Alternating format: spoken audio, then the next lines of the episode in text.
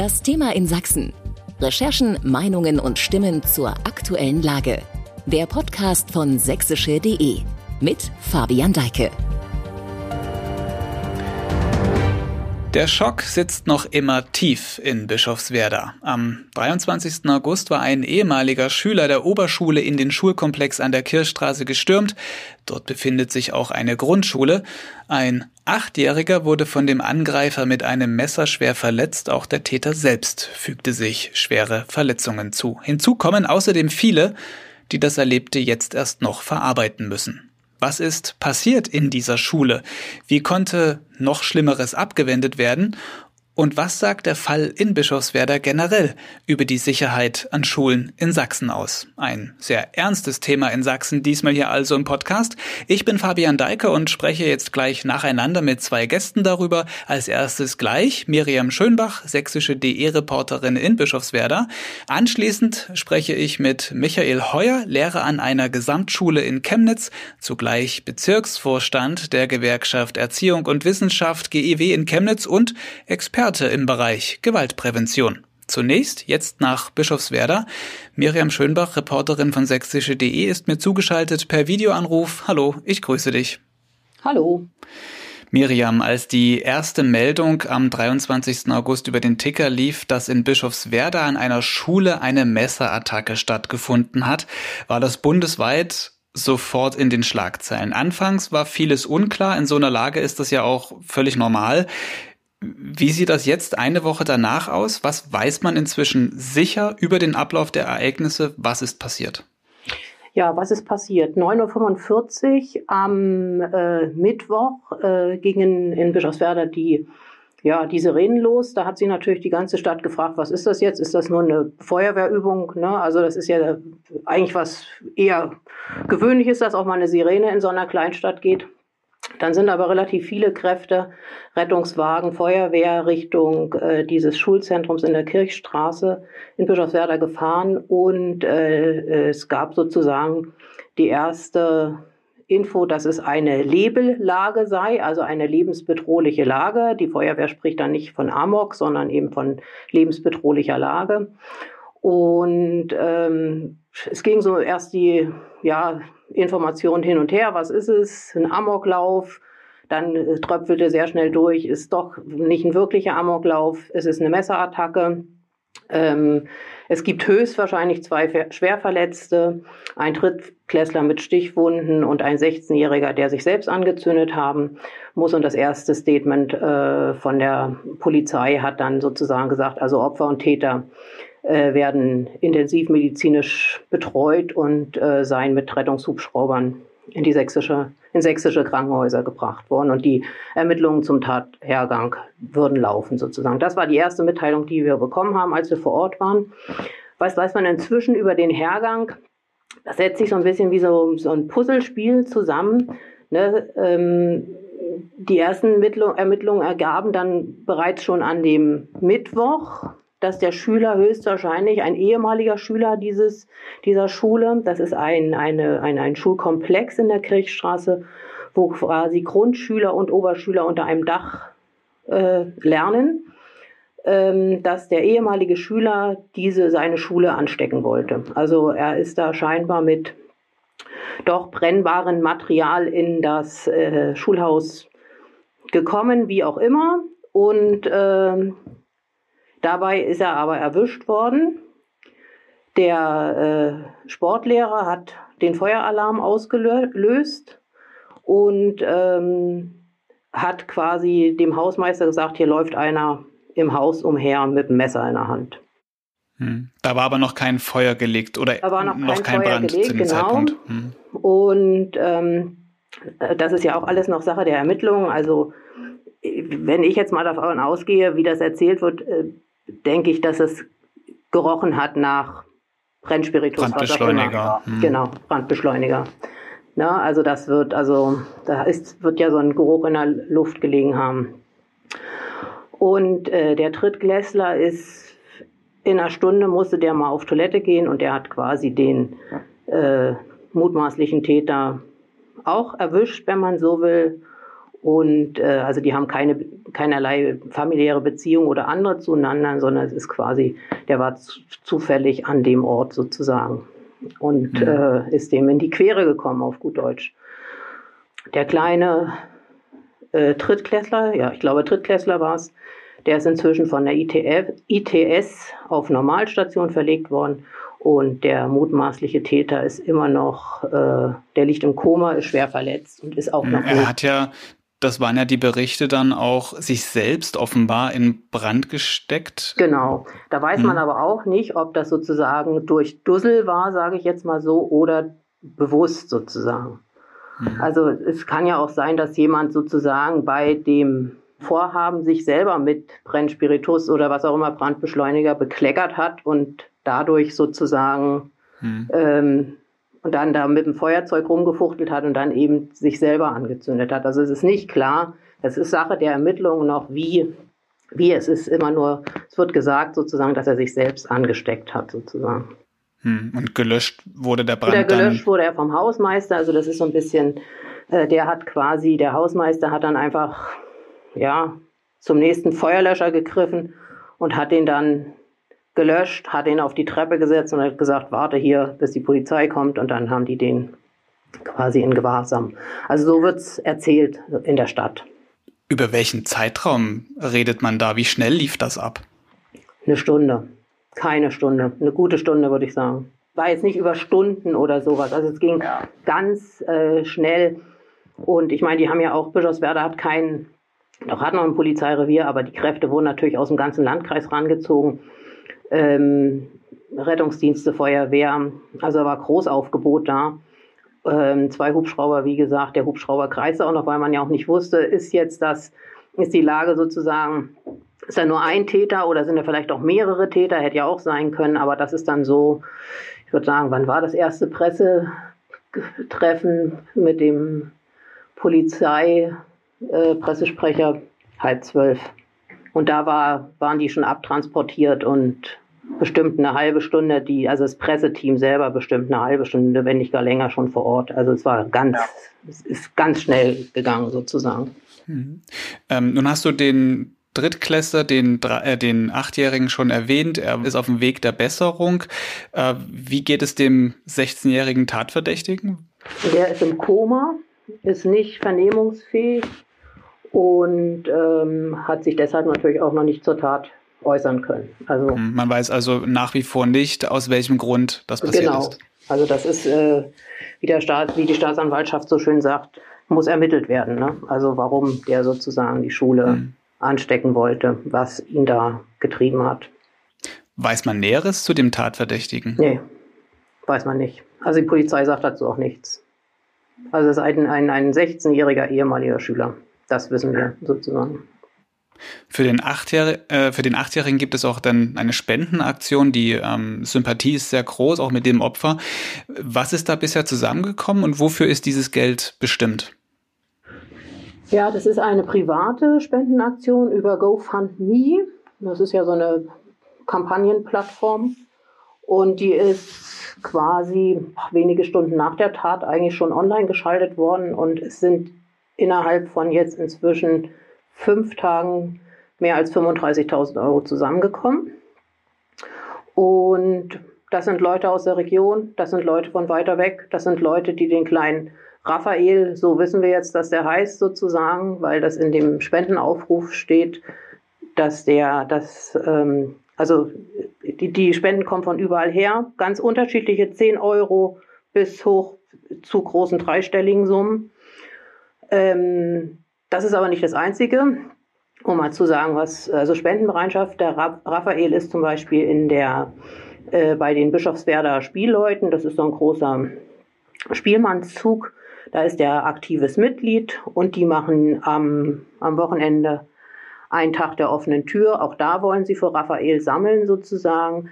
Es gibt jetzt auch am Wochenende einen, ähm, ja, ein Stadtlauf, wo man sozusagen laufen kann für, für ein äh, Sport, Sportprojekt mit Kindern eigentlich und auch das, dieser Stadtlauf ist sozusagen jetzt geöffnet worden für ein weiteres Spendenziel, nämlich die Familie von dem Raphael zu unterstützen. Und es geht hauptsächlich darum, äh, ich sag mal so, die psychischen Folgen äh, wieder äh, in den Griff zu bekommen für den Kleinen, aber auch für die Familie, dass die Mama vielleicht äh, ihre Elternzeit verlängern kann. Die ist nämlich gerade noch, äh, so steht das zumindest in dem Aufruf, in der Elternzeit oder sollte jetzt gerade wieder anfangen mit Arbeiten oder hat wieder angefangen zu arbeiten, so dass sie sich kümmern kann um das Kind. Also so, dass dafür soll das verwendet werden. Und es ist, ähm, ist äh, ja, wie gesagt, eine, eine riesige Anteilnahme hier vor Ort.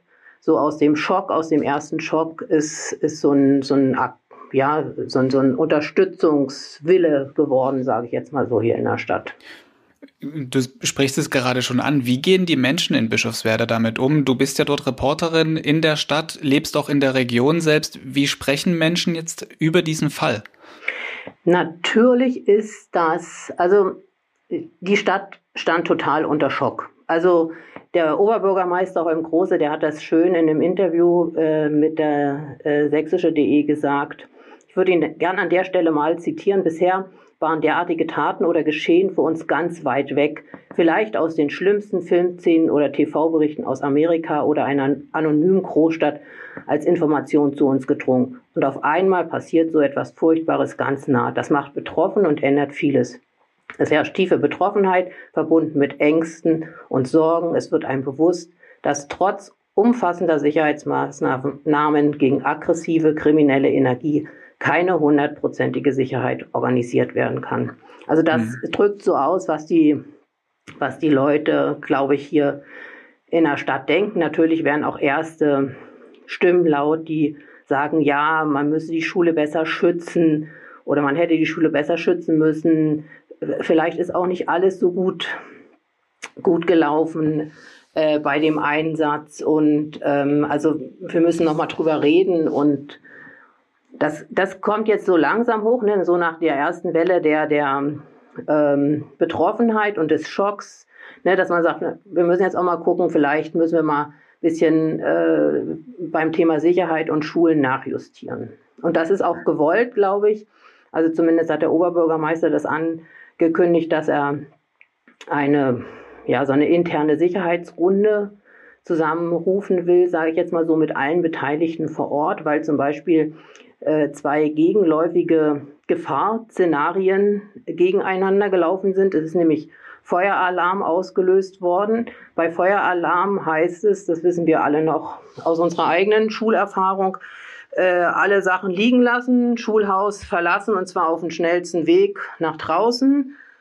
Dazu kam aber der Amok-Alarm. Amok-Alarm heißt, wir bleiben im Klassenzimmer, machen die Tür zu und bewegen uns nicht weg und gehen vom Fenster auch weg. Also, und sowas muss, muss glaube ich, äh, und soll auch besprochen werden. Also das ist sozusagen auch der Wille von dem OB hier, dass er das sozusagen sich auf den Tisch gezogen hat und ähm, weil er auch sagt, zum Beispiel aus, aus seiner Sicht müssen diese jüngsten Erfahrungen der Einsatzkräfte in Bischofswerda für Schulen im ganzen Land umgesetzt werden. Also das kann ja immer, ne? also wenn einer mit Feuer äh, rumfuchtelt und gleichzeitig ist eine Amoklage, das ist ja vielleicht nicht, eine, wir wünschen uns das alle nicht, aber es ist ja ein mögliches Szenario, was immer mal wieder passieren kann.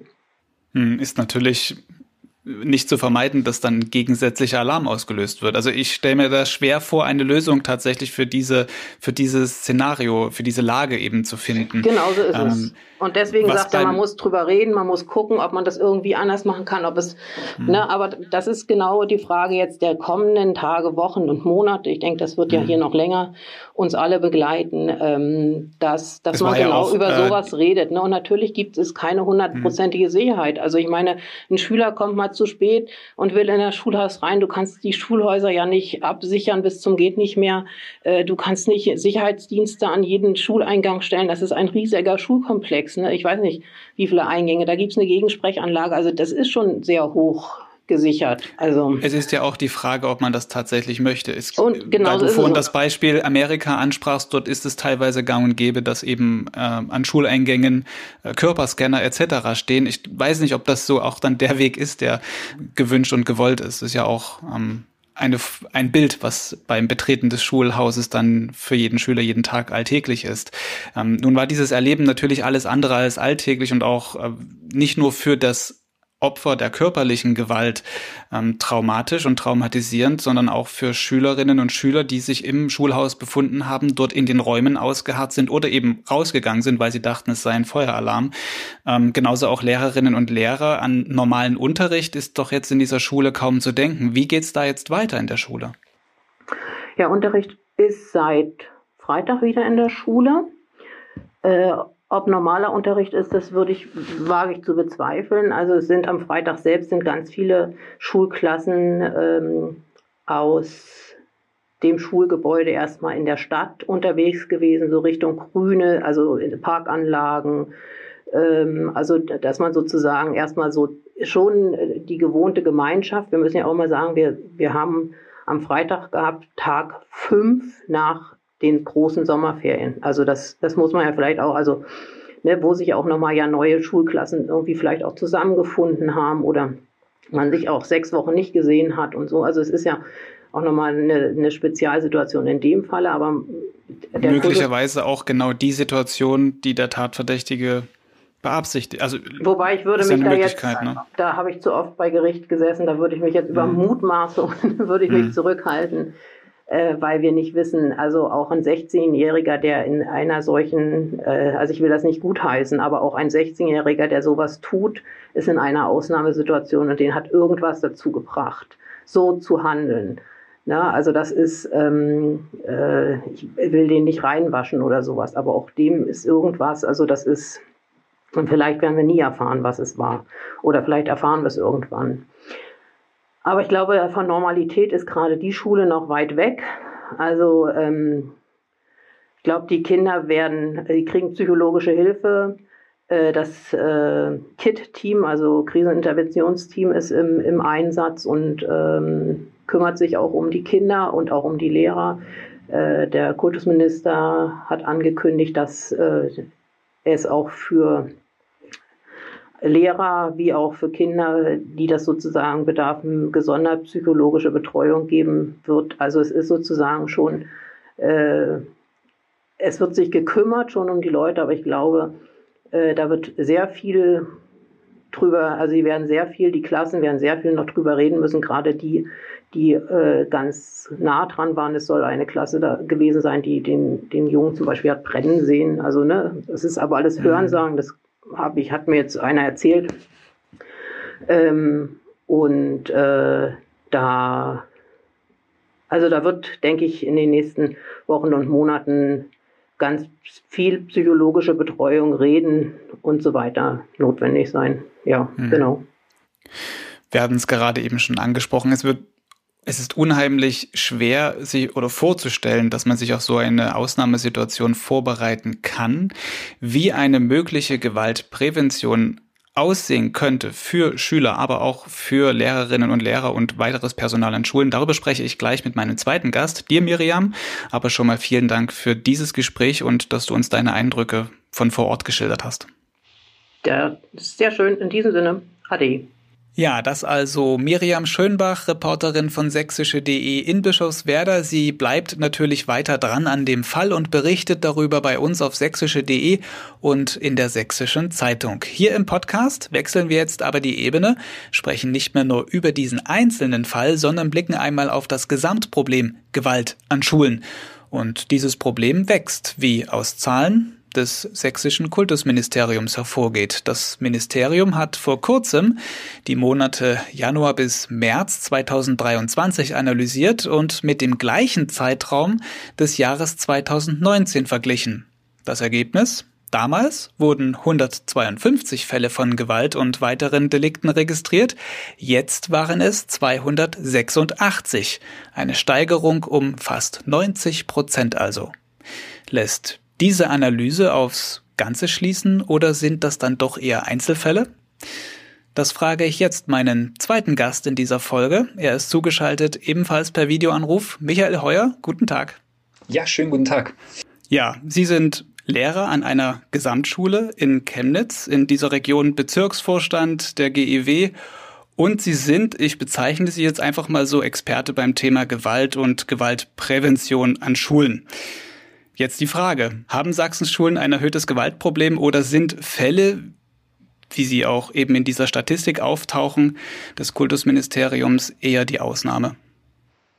Also was wir beobachten können, ist schon, dass die Gewalt zugenommen hat in den letzten Jahren. Das äh, spiegeln auch die Untersuchungen wieder, die Sie gerade genannt haben. Die Zahlen, ich äh, nehme da auch mal gern die Polizeistatistik, die aktuelle zur Hand. Und dort ist eben ähm, vor allem zu sehen, dass äh, von 2021 auf 2022 ähm, die Tatverdächtigen im Kinderbereich zugenommen haben um gute 36 Prozent. Also die sind im Anteil von 4,2 auf 5 Prozent gestiegen. Und auch die Zahlen der Opfer in dem Altersbereich äh, sind nach oben geschnellt. Ähm, in dem Zusammenhang haben auch die Angriffe mit ähm, gewalttätigen oder beziehungsweise mit ähm, Gegenständen zugenommen, nämlich Messerangriffe. Die sind auch nach oben geschnellt. Also es ist deutlich zu verzeichnen, dass in diesem Bereich wirklich sich die Lage schon verschlimmert hat. Mhm. Ähm, als das Kultusministerium, ich nehme jetzt nochmal diese Zahlen äh, herzu, äh, Anfang August veröffentlicht hatte, ging das einher mit der Formulierung, die Zahlen seien nach Corona so hochgegangen. Hat die Pandemie mit all ihren Effekten durch Social Distancing und so weiter tatsächlich eine ursächliche Wirkung oder gab es da auch schon vorher eine wahrnehmbare Tendenz? Also ist jetzt Corona so der Treiber oder wie gewesen oder wie, wie kann man das deuten? Hm. Es ist beides irgendwie ein Treiber gewesen. Also Corona war definitiv einer der Treiber, weil das natürlich äh, die Corona-Maßnahmen jetzt zu einer Isolation der, der Kinder geführt haben und natürlich dadurch auch ähm, sich psychologische Effekte und Problemfälle ergeben haben. Und das traf nun auf die allgemeine schlechte Situation an Schulen mit Schulpsychologen und ähm, Sozialbegleitern beziehungsweise Sozialarbeitern. Ähm, wir haben momentan den Fall, dass man wirklich sehr lange wartet, ehe man einen Termin mit dem Schulpsychologen bekommt. Teilweise ein halbes bis ein Jahr. Und ähm, das führt natürlich dazu, dass sich psychische äh, Probleme deutlich verstärken. Und ähm, die Anfrage an die Schulpsychologen hat auch deutlich nach Corona zugenommen. Das heißt, hat definitiv einen Einfluss. Es ist aber ähm, unserer Meinung nach nicht äh, der einzige Grund, warum Gewalt zugenommen hat. Es gibt noch ein paar mehr Gründe. Ähm, und eines ist ein ganz aktueller Grund, nämlich die Gewaltdarstellung ähm, in der Gesellschaft auch. Das heißt, wir haben natürlich eine Gewaltzunahme in, den, ähm, in der medialen Berichterstattung durch die aktuellen Konflikte, außenpolitischen Konflikte, wo auch ähm, Gewaltszenen beziehungsweise eben auch ähm, teilweise Tötungen oder ja auch Folter von den Kindern schon konsumiert werden kann in sehr, sehr jungem Alter, was in gewissem Maße auch zu einer Abstumpfung führt. Hm. Meinen Sie da jetzt das heißt, eher so die mediale, mediale Berichterstattung oder ist das eher so dieses Konsumieren von Filminhalten oder? Mm, es ist das Konsumieren von Social Media Inhalten, wo ich einfach ähm, 18 Plus Videos relativ einfach konsumieren kann. Und ich würde sagen, das hat eigentlich angefangen damals im Irak-Konflikt, wo einfach auch schon äh, diese Bombardierung der Städte sozusagen live in den Medien übertragen worden ist. Das hat sich bis jetzt gesteigert. Also ich denke, es ist in beiden Bereichen anzutreffen. Und das ist natürlich eine Sache, die Gewalt in Gesellschaft ähm, darstellt, dass es sie gibt. Das ist ein Zugang zu Gewalt. Aber ich denke auch, dass der, äh, dass Gewalt generell äh, nicht, nicht generell als negative Sache dargestellt wird, sondern teilweise auch als notwendiges Mittel oder auch als positive Sache dargestellt wird. Und ähm, dass das natürlich auch einen gewissen Einfluss dann auf die Kinder beziehungsweise auch die Erwachsenen in der Gesellschaft hat. Dazu zählt im Übrigen auch äh, eine Kommunikation, die nicht gewaltfrei ist. Was meinen Sie damit genau? Damit meine ich zum Beispiel, dass ich oftmals auch in Diskussionen sehe, ähm, auch wenn ich mir Fernsehdiskussionen anschaue, ähm, dass wenig auf die Argumente des Gegenübers eingegangen wird, sondern oftmals darauf beharrt wird, okay, ich habe Recht und ich versuche, so weit wie möglich die Argumente des anderen zu zerstören. Also wenig versuche, eine Brücke zu bauen oder mir die, auch die Gegenargumente anzuhören und mit dem mich irgendwie in der Mitte zu treffen sondern oftmals sehr, sehr ähm, gewalttätig ähm, auch diskutiert wird. Und ich glaube, das ist natürlich auch ein gewisses Vorbild, was sich gegenüber den Jüngeren in der Gesellschaft dann widerspiegelt, mhm. woran die sich auch orientieren. Jetzt sind wir schon mittendrin in den Gründen für Gewalt. Ja. Wie sieht das jetzt in Ihrer Praxis an Ihrer Schule aus, zum Beispiel? Was Sie erleben? Mhm. Also ich gehe jetzt mal davon aus, dass ich das tatsächlich auch im gewerkschaftlichen Bereich erleben, weil ich mache viele Rechtsberatungen. Ähm, darauf auch zurückzuführen, kriegen wir immer viele Berichte aus unterschiedlichen Schulen. Mhm. Und ähm, da stellt sich dar, dass tatsächlich gewalttätige Übergriffe zugenommen haben.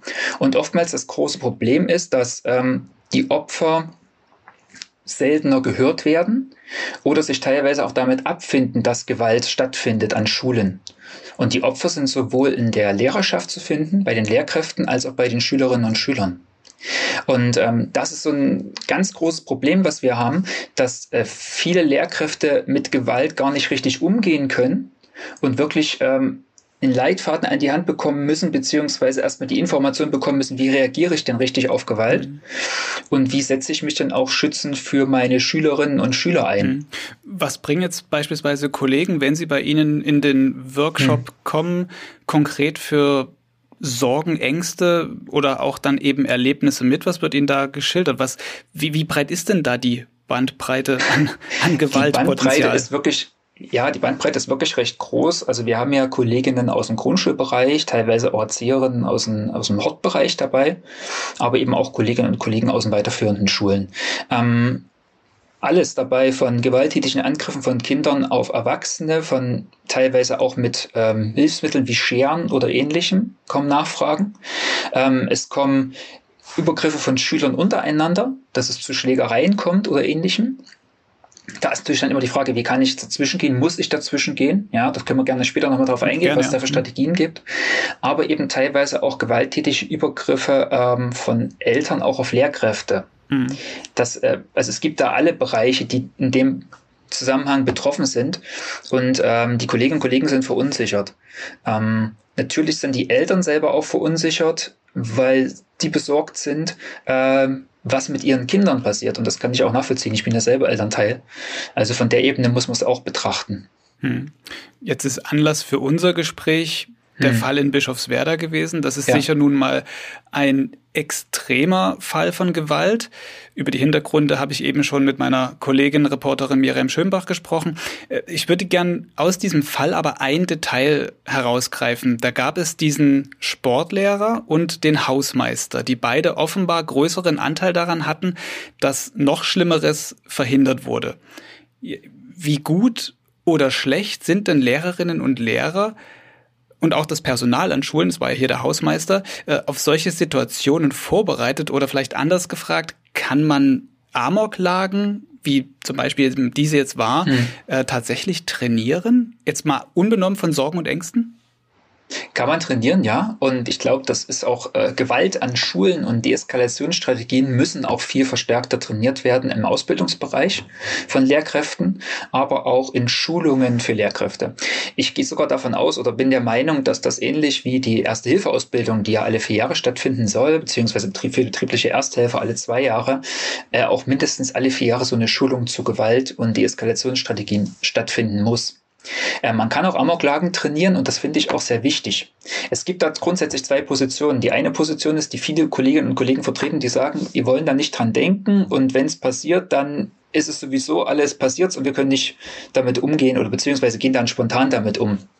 Das ist aber die falsche Herangehensweise, weil ich denke, ähm, solche Seminare sollten durchgeführt werden, um einfach sicher mit der Lage auseinanderzusetzen. Was passiert denn jetzt eigentlich? Gibt es vielleicht Strategien, die im Kollegium entwickelt werden können? Und dann reagiere ich vielleicht in der Situation auch besonnener, wenn ich mhm.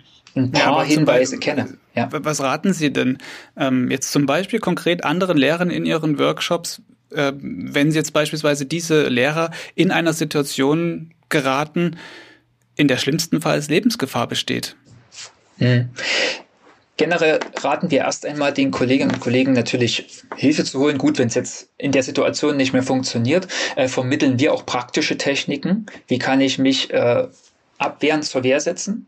Immer unter dem Gesichtspunkt natürlich, ich verhandle mit Schutzbefohlenen. Das heißt, wir leiten also nicht dazu an, Gewalt gegen, gegen Schutzbefohlene anzuwenden, sondern ähm, Schutz Positionen auch einzunehmen, wie ich aber auch andere Schülerinnen und Schüler schützen kann. Also wie ich auch Personen auseinander bewegen kann, die jetzt miteinander im Streit liegen, in der, in der Schlägerei stehen. Und äh, wir gehen natürlich auch darauf an, wie kann ich mich in solchen Gefahrensituationen schützen.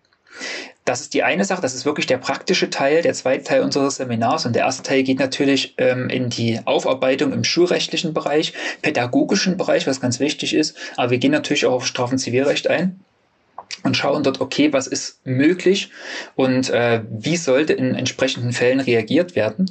Wie kann auch deeskalierend reagiert werden, um eine Situation zu entschärfen?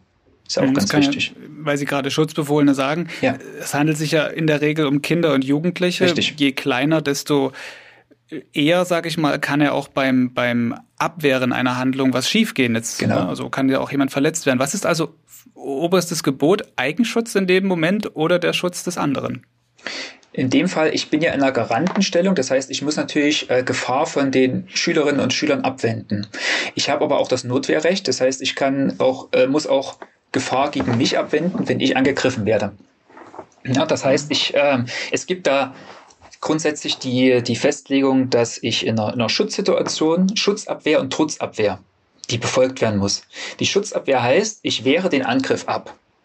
Und die Trutzabwehr heißt, ich würde jetzt eine Technik anwenden, um äh, den Gegenüber davon abzuhalten, weitere gewalttätige Handlungen vorzunehmen. Wir gehen erstmal nur auf die Schutzsituation ein. Das heißt, dass wir wirklich erstmal nur Gewalt abwenden, dass wir teilweise äh, zur Seite gehen, den Angriff äh, ins Leere laufen lassen und gar nicht in eine Fixiertechnik oder ähnliches gehen. Ja? Die Situation Sondern, irgendwie auflösen. Ne? Ja, natürlich. Aber ich kann auch ja. ähm, eine Trutzvariante wäre zum Beispiel, wenn eine Schlägerei vor mir ist und ich muss mit einem bestimmten Griff einen Schüler auch in Sicherheit bringen, einfach um davor zu bewahren, dass er jetzt in dieser Schlägerei verwickelt wird oder weiter jemanden angreift.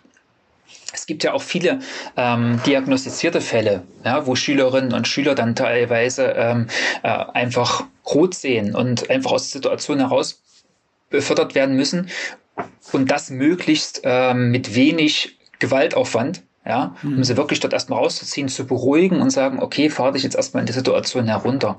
Und da gehört natürlich vorneweg auch das deeskalierende und ruhige Auftreten dazu, weil viele ja in Panik geraten und sagen, okay, was mache ich jetzt, werden vielleicht laut und können natürlich damit auch gewalttätige Situationen zuspitzen. Hm.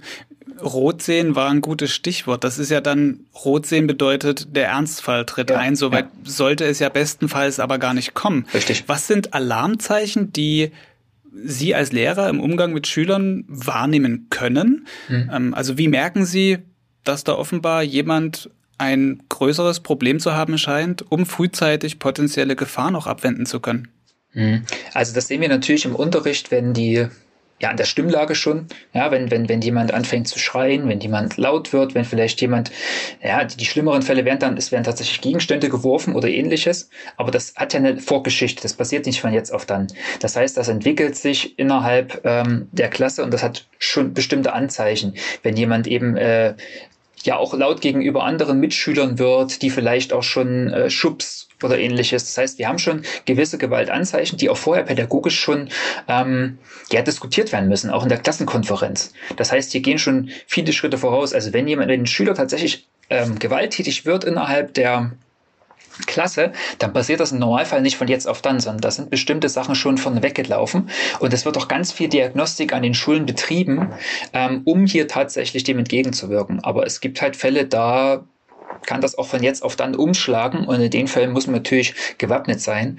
Und hier äh, gehen wir dann immer auch direkt an die Schulleitungen und sagen, okay, ihr müsst auch solche Fälle, wo Gewalt auftritt, an das SMK, also das Sächsische Ministerium für Kultus, beziehungsweise die, ja, das LASOP, Landesschulamt, weitergeben. Es gibt dafür spezielle Bögen, es gibt eine Dienstanweisung, wo eben Gewaltsituationen an Schulen, äh, Schulen auch gemeldet werden müssen, auch sexuelle Übergriffe auf Schülerinnen und Schüler und auf Lehrer Kolleginnen und Kollegen, die teilweise auch, äh, also gar nicht so wenig passieren, wie Sie jetzt vermuten, müssen hier weiter gemeldet werden und müssen auch entsprechende Konsequenzen haben. Ja, sowohl pädagogische Konsequenzen im schulrechtlichen Bereich, aber gegebenenfalls auch zivil- oder strafrechtliche Konsequenzen ja, oder Unterstützung eben durch die Sozialarbeiter erfahren.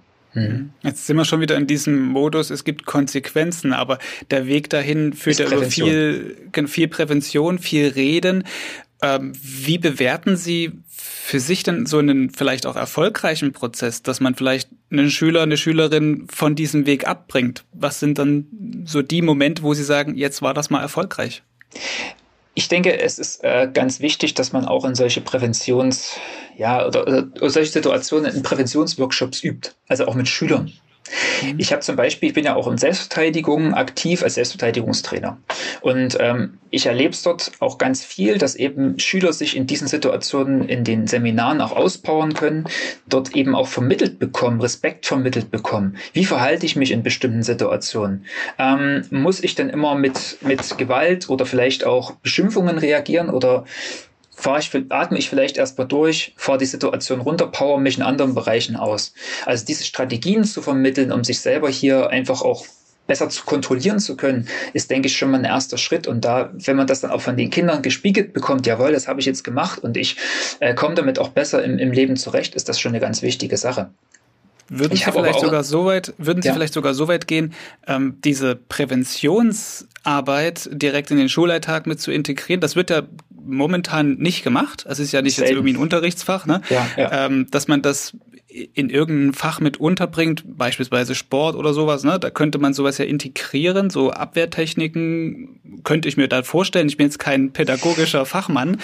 Ähm, aber das fehlt ja dann offenbar. Wenn das Gewaltproblem steigt, braucht es ja irgendwelcher Maßnahmen, dem entgegenzutreten. Definitiv. Also das fehlt auf jeden Fall. Ähm, und ich, wir haben das in Projekten schon umgesetzt. Wir werden auch in, in dem Ganztagesangebotsbereich, ähm, also ich rede jetzt zum Beispiel von meinem Trainer im, im Selbstverteidigungsbereich äh, hier in Chemnitz, wo ich auch selber Krav Maga unterrichte, beziehungsweise Kinderselbstverteidigung unterrichte, ähm, wird der also auch oft an Schulen gerufen zu Workshops. Ähm, leider gibt es da viel zu wenig Angebote, muss man auch dazu sagen, ähm, um dort eben zu unterstützen, ja, auch im, im, im Projektbereich. Aber sicher, es wäre schön, wenn es in den Unterricht auch integriert integriert werden könnte, um einfach hier schon Präventionsarbeit äh, zu betreiben und eben auch schon mit verschiedenen Initiativen zusammenzuarbeiten. Wir haben dazu hier in Chemnitz eine Podiumsdiskussion gemacht.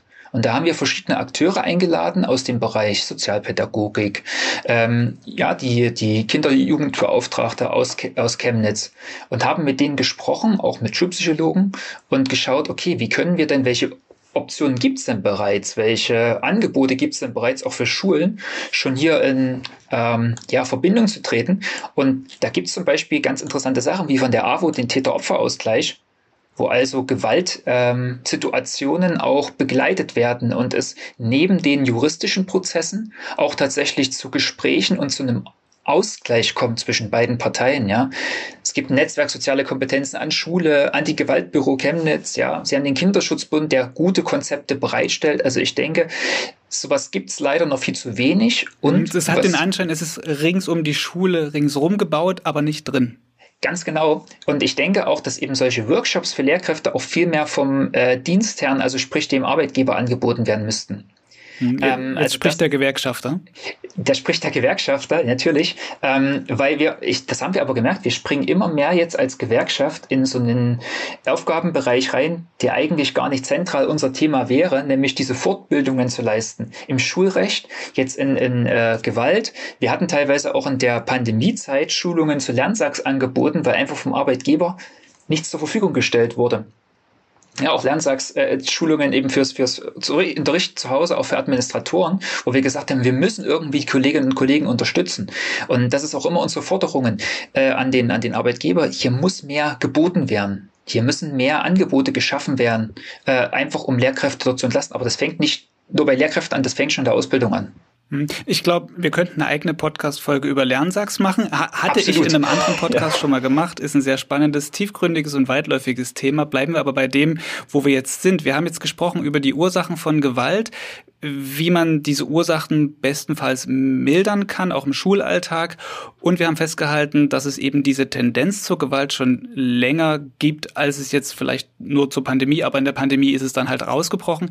Ähm, die, die GEW, aber auch Lehrerverbände fordern seit langem, dass es mehr Schulpsychologen und Sozialarbeiter an Schulen gibt. Das Schlagwort ist hier vorhin schon gefallen. Glauben Sie aber, dass das wirklich die Ursache bekämpfen würde?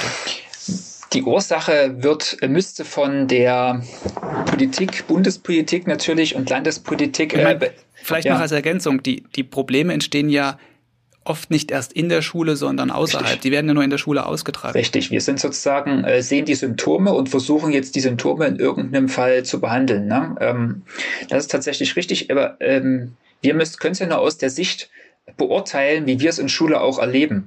Das heißt, äh, aus unserer Sicht ist natürlich diese ähm, Bereitstellung von zusätzlichen Schulpsychologen die Möglichkeit, momentan mit der Situation umzugehen. Natürlich würde ich mir gerne wünschen, dass gesellschaftlich einiges ändert, was ähm, die Bewertung von Gewalt angeht, dass Gewalt wirklich als was Negatives gewertet wird, dass gewaltfreie Kommunikation ermöglicht wird ähm, und dass natürlich auch ähm, andere Gewaltstrukturen schon im, im politischen Bereich ähm, gesellschaftlich abgeschafft werden. Aber das sind teilweise Forderungen, äh, die auch politisch schwierig umzusetzen sind. Also ich glaube, die, die Forderungen, die wir jetzt hier als Gewerkschaft auswählen, sind die lokalen, die auch in Sachsen relativ zeitnah und zügig umgestellt werden können. Langfristig müsste man über andere Dinge natürlich nachdenken, um Gewalt auch zu reduzieren. Ich habe noch einen Punkt vergessen, den würde ich gerne mal noch ergänzen.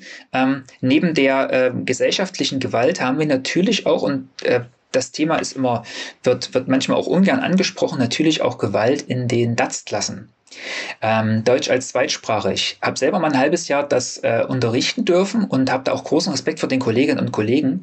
Und ich glaube, hier wird eine falsche Strategie auch gefahren, weil man oftmals hier auch ähm, Schülerinnen und Schüler unterschiedlicher Herkunft, unterschiedlicher Religion, unterschiedlicher Bildungsvoraussetzungen in eine große Gruppe zusammensteckt.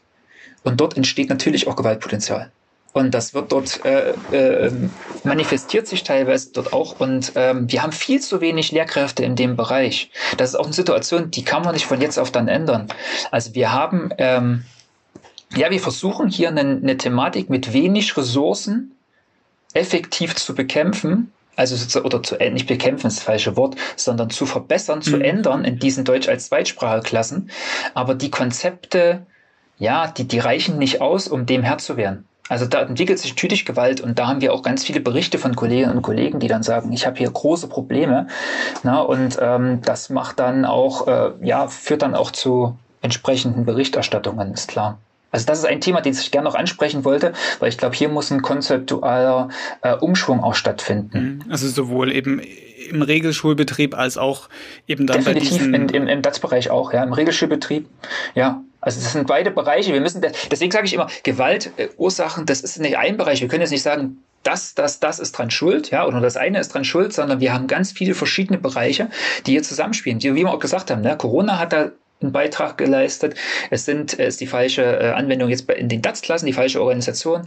Die Gewalt in der Gesellschaft natürlich auch, ja, und vielleicht auch Mobbing, was sich durch den digitalen Weg, das wäre vielleicht noch ein vierter Punkt, ähm, auch immer mehr nach Hause verlagert. Also früher war es so, ähm, wenn sie, wenn Mobbing ein Kind in der Schule widerfahren ist, hat das zu Hause immer noch einen gewissen Schutzraum gehabt. Mhm. Mittlerweile ist es so, durch das Die Gewalt Cyber, wird in der Hosentasche mitgeführt. Genau, Cybermobbing wird nach Hause mhm. weitergeführt. Das heißt, die Kinder erleben ein dauerhaftes Mobbing, äh, auch über, über Smartphones etc. Und das führt natürlich auch viel schneller dazu, dass sich ähm, negative psychologische äh, ja, Situationen dann etablieren, auch für die Kinder. Daraus kann sicherlich Gewalt entstehen. Äh, gehen wir nochmal auf diesen, isoliert auf den Punkt Sozialarbeiter zurück. Ganz konkret, wie groß ist denn die Lücke? Wie viele Personen fehlen in Sachsen? Also wir haben in Sachsen ähm, den großen Bereich Sozialarbeiter war ursprünglich das, oder sagen wir so, das Ziel der Sozialarbeiter in Sachsen sollte, dass in jeder Schule einer ist. Das war ursprünglich das Ziel. Ähm, das versucht man äh, von Seiten des LASOPs und des SMK mittlerweile umzusetzen. Ich kann jetzt nicht die genaue Anzahl, die Zahl habe ich jetzt nicht parat. Ja. Aber sie haben, äh, das Ziel ist aber noch nicht erreicht, was teilweise damit her natürlich rührt, dass genauso wie im Lehrerbereich äh, es Riesenprobleme gibt, auch die Personen zu bekommen. Sie haben ja genauso wie im Lehrerbereich den Erzie im Erzieherbereich einen Riesenmangel. Das heißt, hier Personen zu werben und einzustellen ist ein Problem, aber trotzdem müsste man hier verstärkt aktiver werden und äh, dann zusätzlich noch Schulassistenten gegebenenfalls einstellen, Inklusions-, Integrationsassistenten. Das versucht man jetzt im Schulbereich so nach und nach einzuführen, um irgendeine Form Entlastung zu schaffen, äh, um teilweise auch einfach Verwaltungsaufgaben von Lehrkräften wegzunehmen, damit die sich stärker mit dem Unterricht oder eben genau auch mit solchen Deeskalationsprogrammen beschäftigen könnten. Ja? Nur mhm. um mal, um mal ein Beispiel zu stellen, wir haben im letzten Jahr eine Arbeitszeitstudie gemacht In der Arbeitszeitstudie kam raus, dass nur ein Drittel ähm, der Unterrichts- oder überhaupt der Tätigkeit von Lehrkräften auf den Unterricht entfällt und die mhm. restlichen zwei Drittel sich mit Verwaltungsaufgaben, Elterngesprächen, Dienstberatungen, klar, Vor- und Nachbereitung spielt auch ein Spiel, ne? aber, aber diese, diese ganzen Verwaltungsaufgaben konzentriert. Das heißt, Schulverwaltungsassistenten könnten hier eine große Entlastung auch schaffen.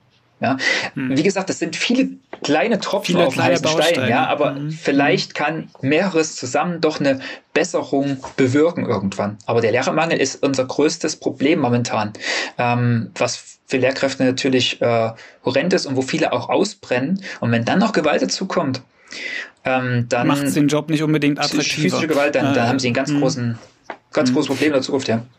Nun wird es sicher über kurz oder lang nicht mehr Sozialarbeiter, aber auch Lehrerinnen und Lehrer vom Himmel regnen. Nee.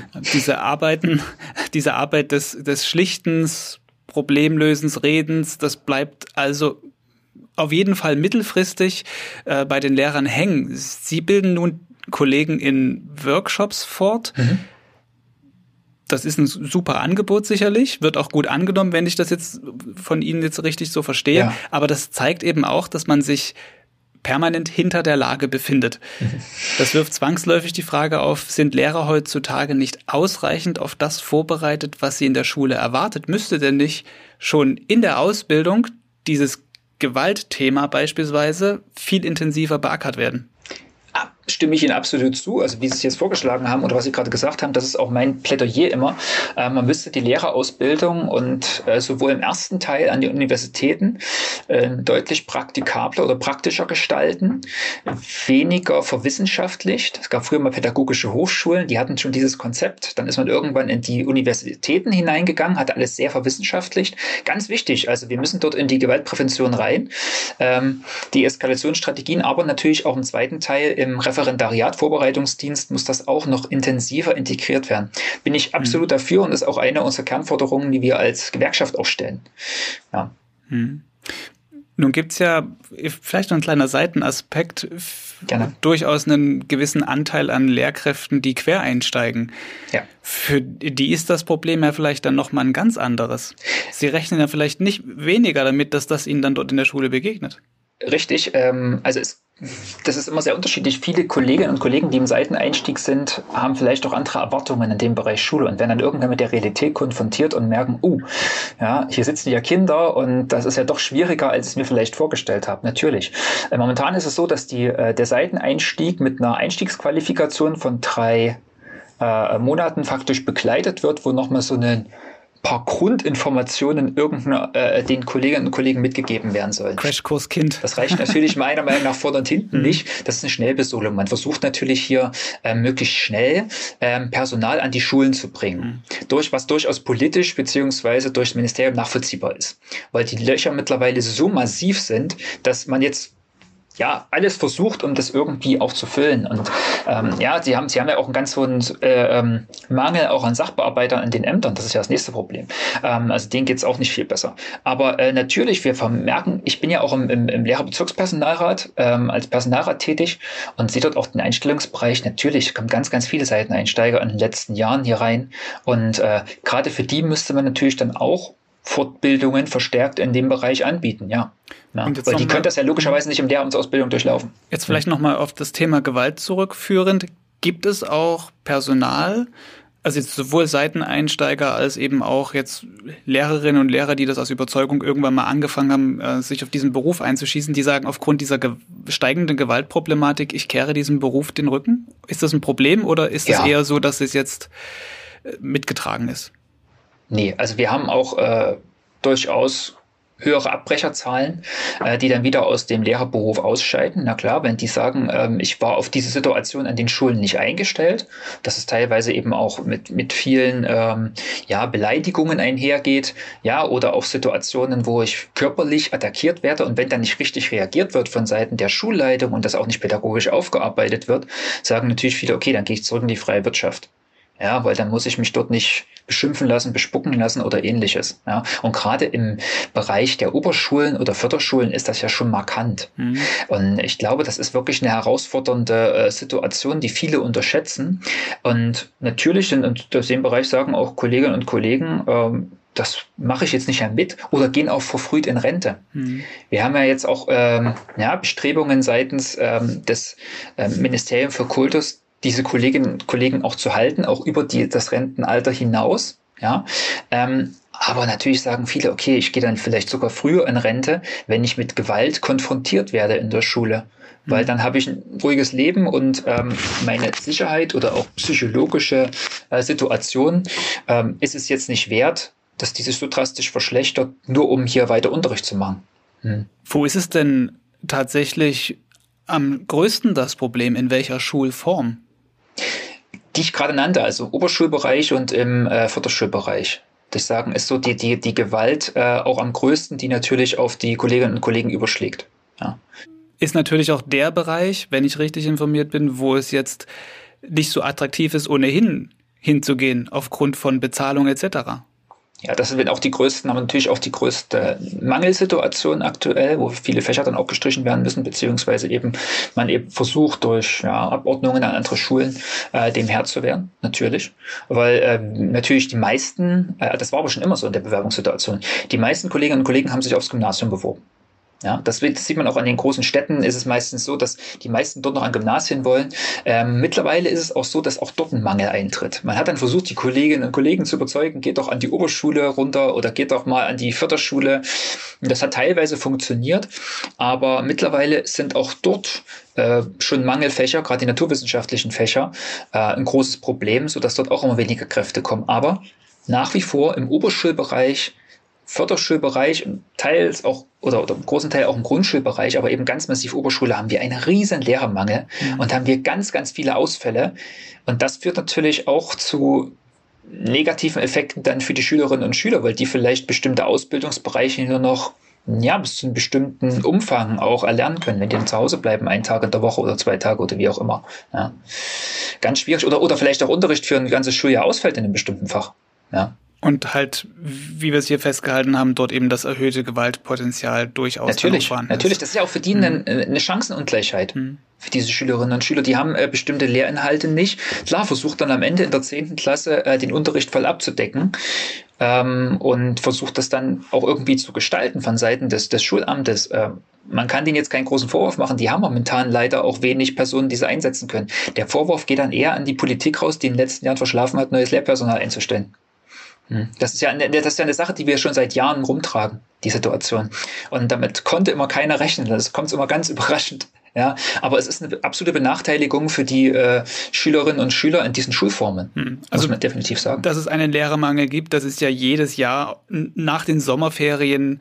Merkt man das dann? Immer, immer wieder merkt man das, ja. immer wiederkehrend. Ich kenne es jetzt aus der journalistischen Perspektive. Ich weiß, dass jedes Jahr nach den Sommerferien die Nachrichten kommen, die Meldungen kommen dazu, dass es eben so und so viele Stellen unbesetzt sind in, in den verschiedenen Bezirken oder in Sachsen insgesamt. Und das setzt sich ja auch dieses Jahr fort, gibt ja auch schon Zahlen auf die man da blicken kann. Michael Heuer, das waren viele Hintergründe, Forderungen und vor allem aber wirklich spannende Einblicke in die Arbeit eines Lehrers, der andere Lehrer auf heikle Lagen vorbereitet. Vielen Dank für das ja. Gespräch. Ich danke Ihnen auch ganz sehr für das Interview. Damit geht diese Folge Thema in Sachsen zu Ende. Wie es im Fall des Messerangriffs in der Schule in Bischofswerda weitergeht, erfahren Sie auf sächsische.de. Die Kollegen der Lokalredaktion in Bischofswerda bleiben an der Sache dran. Hier im Podcast geht es weiter schon bald mit dem nächsten Thema in Sachsen. Bis dahin, Ihnen alles Gute. Tschüss.